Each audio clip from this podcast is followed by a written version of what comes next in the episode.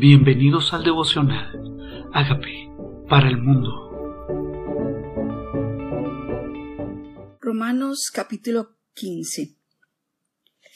Así que los que somos fuertes debemos soportar la flaqueza de los débiles y no agradarnos a nosotros mismos.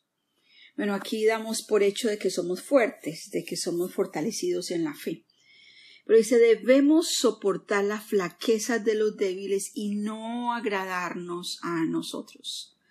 Vivimos en una sociedad tan centrada en nosotros mismos, o cuando nos creemos que somos espirituales y conocemos más palabra de Dios, pensamos que somos fuertes y tratamos de que los demás se acomoden a nuestra manera de pensar, en lugar de no agradarnos a nosotros, tratando de que aquellos que aún no tienen esa fortaleza espiritual o ese conocimiento lleguen al conocimiento de la verdad. Cada uno de nosotros agrade a su prójimo en lo que es bueno para edificación. ¿Qué será esto agradar a su prójimo en lo que es bueno? No se trata de agradar a su prójimo en algo que sea en contra de la palabra de Dios, pero si va a ser para edificación de él, agrádalo. Eh, métete en su mundo, descubre sus necesidades, Trata de ser un instrumento de Dios para, para que la gloria de Dios se manifieste a través de tu vida, no agradándote a ti. No se trata de centrarnos en nosotros mismos, porque el verdadero amor es generoso y mira por las necesidades de los demás, para que lo puedas edificar. Dice, porque ni aun Cristo se agradó a sí mismo, antes bien como está escrito, los vituperios de los que te vituperaban cayeron sobre ti.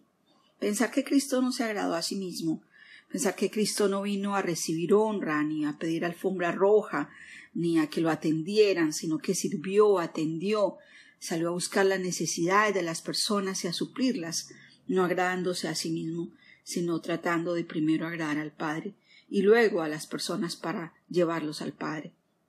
Porque las cosas que se escribieron antes, por nuestra enseñanza se escribieron, a fin de que por la paciencia y la consolación de las escrituras tengamos esperanza. O sea que lo que produce la palabra de Dios es paciencia, paciencia y consolación, para que estas escrituras que se escribieron para nosotros nos generen esa esperanza que necesitamos. Pero el Dios de la paciencia y de la consolación os dé entre vosotros un mismo sentir en según Cristo Jesús para que unánimas, unánimes a una voz glorifiquemos a Dios y Padre de nuestro Señor Jesucristo. El propósito entonces es que unánimes glorifiquemos a Dios en un mismo sentir, con un mismo propósito. Y ahora habla del Evangelio a los gentiles, Romanos 15. Dice, por tanto, recibíos los unos a los otros, como también Cristo nos recibió para gloria de Dios. Recibirnos, recibirnos, aceptarnos, aceptarnos. Porque os digo esto, que Cristo no vino a ser servido, vino, vino a ser siervo de la circuncisión, o sea, de la ley, para mostrar la verdad de Dios, para confirmar las promesas hechas a los padres, para que los gentiles glorifiquen a Dios por su misericordia, como está escrito, por tanto, yo te confesaré entre los gentiles y cantaré tu nombre. O sea que la profecía se cumplía no solamente porque vino a dar un evangelio al pueblo judío que lo esperaba, sino al mundo judío que no estaba esperándolo a él. Y otra vez dice, alegrados gentiles con su pueblo. Lo dice en Deuteronomio 32, 40. Él quiere que el mundo gentil, el mundo no judío, también lo conozca. Y por eso comienza diciendo, procura no agradarte a ti. Hay gente allá afuera que necesitas ganar para mí. Hay gente no judía, hay gente que no es de la circuncisión, o sea, que no está sujeta a la ley, que vive con costumbres, que vive con pensamientos. A esos son los que necesitamos ganar, pero no rechazándolos, sino tal vez en algunas cosas agradándolos para con tal de ganarlos para el Señor. Y otra vez dice Isaías, estará la raíz de Isaí, y el que se levantare a regir las gentiles, los gentiles esperarán en él. La raíz de Isaí está escrita en Isaías capítulo 11. Dice que esta es raíz de Isaí se refiere a esa raíz de que viene a Jesucristo, donde el espíritu de sabiduría, revelación, de consuelo, los siete espíritus de Dios se refieren en la raíz de Isaí.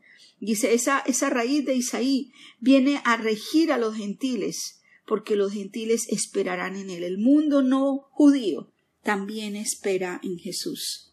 El mundo que no era su pueblo viene ahora a querer y esperar en él, en el mismo Dios que los judíos esperaban. Dice, y el Dios de esperanza os llene de todo gozo y paz en el creer, para que abundéis en esperanza por el Espíritu Santo. ¿Cómo así os llene de esperanza? El mismo Dios de esperanza os llene de gozo. O sea que el gozo está en creer en Jesús, el Dios de toda esperanza, el Dios que siempre abre nuevas puertas, nuevas oportunidades, nuevos horizontes, que cuando cierra una puerta habrá otra, ese Dios que nos da la esperanza y se nos llene de paz. O sea que la paz viene en esperar en un Dios, en esperar en esa esperanza que es por el poder del Espíritu Santo. La esperanza no es en nosotros, no es en lo que podemos hacer, sino la esperanza es en el poder, dice, del Espíritu Santo. No es cuán buenos seamos, no cuánto podemos hacer, sino ese Espíritu Santo que habita en nosotros. Dice, por esto, pero estoy seguro de vosotros, hermanos míos, de que de vosotros mismos estáis llenos de bondad, llenos de conocimiento, de tal manera que podéis amolestaros unos a otros. ¿Será que tenemos bondad y conocimiento? No solamente conocimiento, sino bondad para poder amonestar. Amonestar es motivar, amonestar es hacerlo caer en cuenta, mantenerlo alentado en el camino del Señor, para que no desfallezca. Y me invita a que yo tenga conocimiento, y hay personas con conocimiento, pero que también tenga bondad, para que tenga misericordia a los demás. Y hay personas con bondad, pero sin conocimiento. Y por eso Dios quiere que ambas cosas estén en nosotros, bondad y conocimiento para alentar a los demás. Dice, mas os he escrito, hermanos, en parte con atrevimiento, como para haceros recordar por la gracia que de Dios me es dada, para ser ministro de Jesucristo a los gentiles, ministrando el Evangelio de Dios para que los gentiles les sean ofrenda agradable, santificada por el Espíritu Santo. Nosotros que somos los gentiles, a quienes este Evangelio se está llegando a través primero de Pablo, dice, le seamos ofrenda a Dios. O sea, que el mundo gentil sea un regalo para Dios, que nosotros lo complazcamos a Dios, santificados por el Espíritu Santo. Quien nos santifica no es la ley a los gentiles, nos santifica el poder del Espíritu Santo. Tengo pues de qué gloriarme en Cristo Jesús en lo que os en lo que a Dios os refiere. Porque no os haría hablar sino lo que Cristo ha hecho por medio de mí para la obediencia de los gentiles con la palabra y con las obras, con potencia de señales y de prodigios en el poder del Espíritu de Dios, de manera que desde Jerusalén y por los alrededores hasta lírico, todo lo he llenado del Evangelio de Cristo. Qué tremendo es que el apóstol Pablo puede decir que obedece a este llamado y dice que por el poder del Espíritu Santo ha hecho señales y prodigios y todo lo ha llenado del Evangelio de Cristo. Si nosotros pudiéramos decir todos los lugares que Dios me encomendó, los llené de ese Evangelio. Y de pronto nosotros no tengamos eh, esa misma misión de Pablo, pero Dios nos ha entregado una misión personal para que tu alrededor, tu entorno, los tuyos, los cercanos, a los que tú impactas, a los que tú influencias, también los llenes del Evangelio de Cristo. Y dice, y de esta manera me esforcé a predicar el Evangelio no donde Cristo ya hubiese sido nombrado, para no edificar sobre fundamento ajeno. Y la verdad en mi vida esto ha sido una meta, no edificar sobre fundamento ajeno. No háblale de Cristo y edificar los ya alcanzados y edificar a los que alguien ya empezó a edificar, sino ganar a aquellos que nunca han recibido el Evangelio. Me forcé, porque implica esfuerzo, predicar donde Jesucristo no haya sido nombrado, no edificar sobre fundamento ajeno. Y sé que es común, es más fácil, pues hablarle de Cristo a los que ya conocen a Cristo, atraer a los, a los grupos, a los que ya conocen a Jesús. Pero eso no nos llamó el Señor. Nos llamó a edificar y ganar a los no alcanzados. Dice, sino como está escrito, aquellos a quienes nunca le fue anunciado acerca de él verán, y lo que nunca han oído de él entenderán. Eso estaba profetizado en Isaías 52:15. No solamente se les predicará el Evangelio, dice, sino que verán y entenderán. Verán y entenderán. No es simplemente ir y cumplir, es ser un instrumento de Dios para que las personas entiendan. Por esta causa me he visto impedido muchas veces de ir a vosotros. Pero ahora, no teniendo más campo en estas regiones, y deseando desde hace muchos años ir a vosotros, cuando vaya a España, iré a vosotros porque espero veros al pasar y ser encaminado allá por nos por vosotros una vez que haya gozado con vosotros. Hmm. En esta parte, Pablo se propone ir a Roma, pero primero va a ir a España. O sea que en España se predicó el Evangelio a través de Pablo en España. Sabemos que España era también parte del imperio romano y seguramente creían en todas las mismas cosas que el imperio romano creía. Y llega Pablo a predicar este evangelio y dice primero a disfrutarlos a ellos y después ser encaminado. Dice, mas ahora voy a Jerusalén para ministrar a los santos, porque Macedonia y Acaya tuvieron a bien hacer una ofrenda para los pobres que hay entre los santos que están en Jerusalén. Pues les pareció bueno, y son deudores de ellos, porque si los gentiles han sido hechos participantes de los bienes espirituales, deben también ellos ministrarles de los materiales. Pablo había predicado en Macedonia y Acaya, lugares gentiles. Había predicado a muchos lugares gentiles y estos gentiles, agradecidos porque el Evangelio vino desde Jerusalén, mandaban ofrenda. Dice, si recibiéramos lo espiritual, devolvámosles con lo material. Así que cuando haya concluido esto y les haya entregado este fruto, pasaré entre vosotros rumbo a España. ¿Hay algún lugar que te hayas propuesto ganar para Cristo? ¿Hay algún, es tu trabajo? ¿Son tus vecinos? ¿Es tu familia? ese círculo de amigos del colegio, Pablo intencionalmente había seleccionado un grupo de amigos o de personas o de lugares donde intencionalmente iba a ir a llevar este mensaje, donde no se hubiera predicado el Evangelio de Cristo.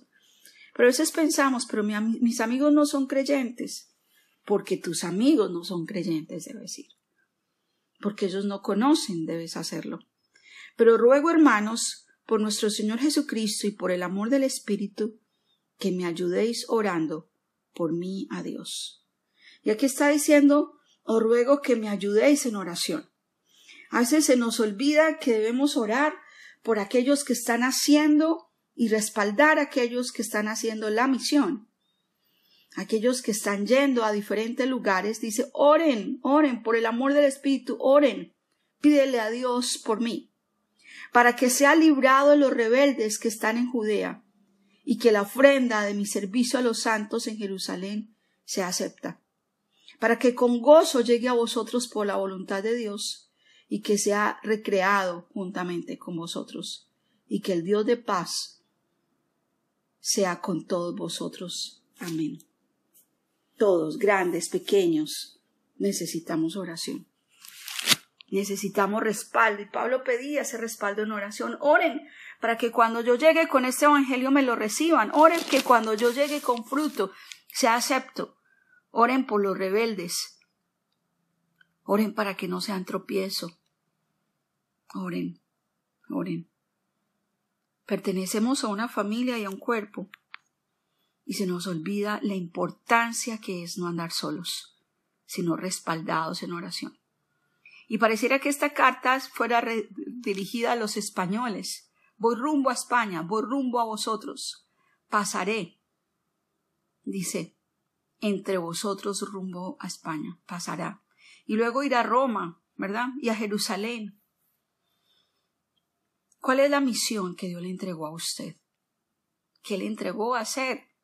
No es simplemente tener la intención, sino a pesar de los obstáculos, Pablo lo hizo. Fue rumbo al plan de Dios. ¿Qué tal si le entregas, le dices al Señor, aquí está mi vida, cuál es mi misión? Aquí están mis dones, ¿cómo los vas a usar? Aquí está mi vida, cuál es el círculo de influencia a quien tú quieres usarme para influenciar. Y vivir con una misión.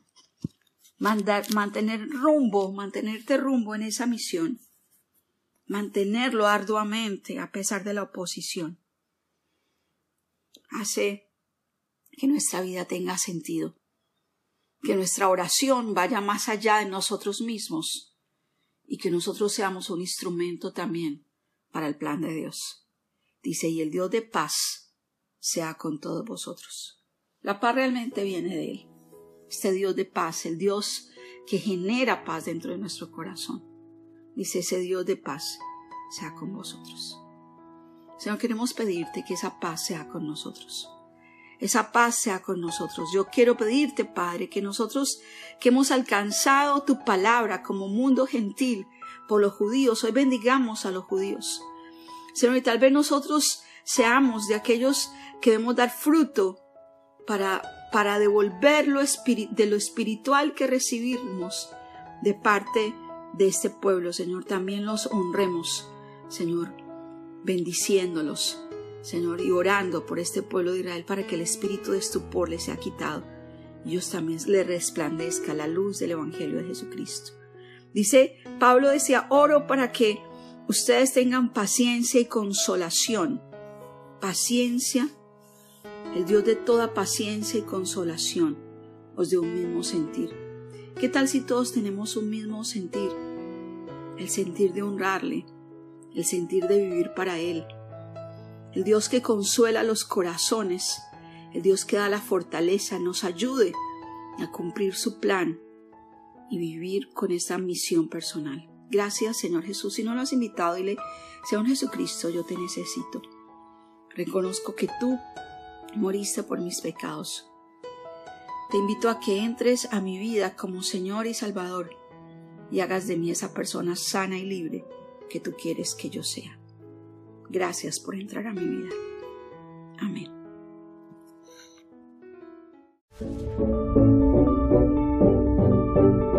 Amigos, queremos que usted sea parte de esta obra que estamos haciendo a través de Agape para el mundo y que este mensaje de Jesús llegue hasta la última de la tierra. Si quieres donar en nuestra página web puedes hacerlo en agapeparalmundo.org o también a través de Cele en agapeoficial.gmail.com. Dios bendiga tu generosidad.